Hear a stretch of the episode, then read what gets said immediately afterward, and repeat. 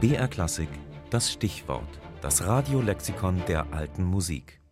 Miserere, Bußpsalm, der von vielen Komponisten vertont wurde und immer noch wird.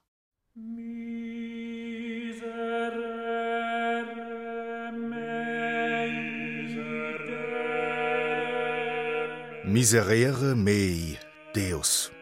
Gott, sei mir gnädig nach deiner Güte und tilge meine Sünden nach deiner großen Barmherzigkeit.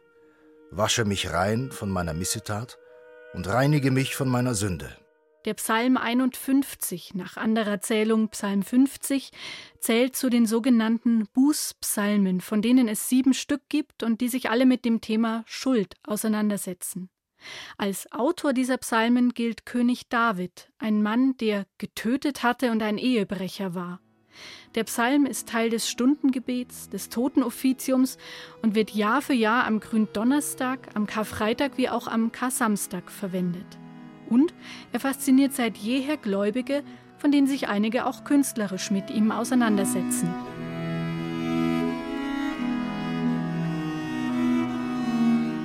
Etliche Komponisten der Renaissance und Barockzeit haben diesen Text vertont. Da gibt es die Fassung von Josquin Després, der eine fünfstimmige Motette daraus gemacht hat. Auch Orlando di Lasso hat den Text musikalisch ausgedeutet, genauso wie William Byrd oder Hans-Leo Hassler. Denn ich erkenne meine Missetat, und meine Sünde ist immer vor mir. An dir allein habe ich gesündigt und übel vor dir getan, auf dass du Recht behaltest in deinen Worten und rein dastehst, wenn du richtest. Entsündige mich mit Isop, dass ich rein werde. Wasche mich, dass ich weißer werde als Schnee.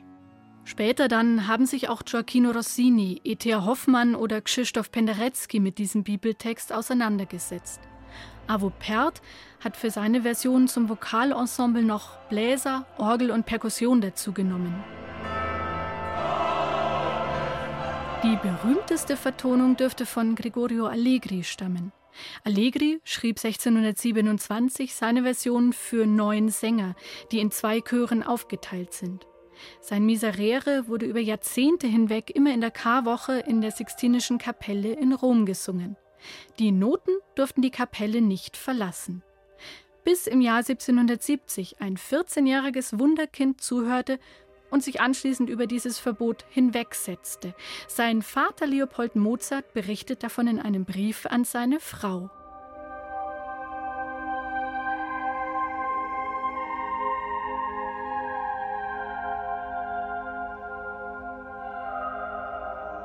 Du wirst vielleicht von dem berühmten Miserere in Rom gehört haben, welches so hoch geachtet ist, dass es den Musizis der Kapellen unter Exkommunikation verboten ist, eine Stimme davon aus der Kapelle wegzutragen, zu kopieren oder jemandem zu geben.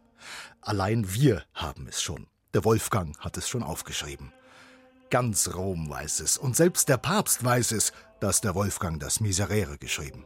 Es ist gar nicht zu befürchten, es hat ihm vielmehr große Ehre gemacht.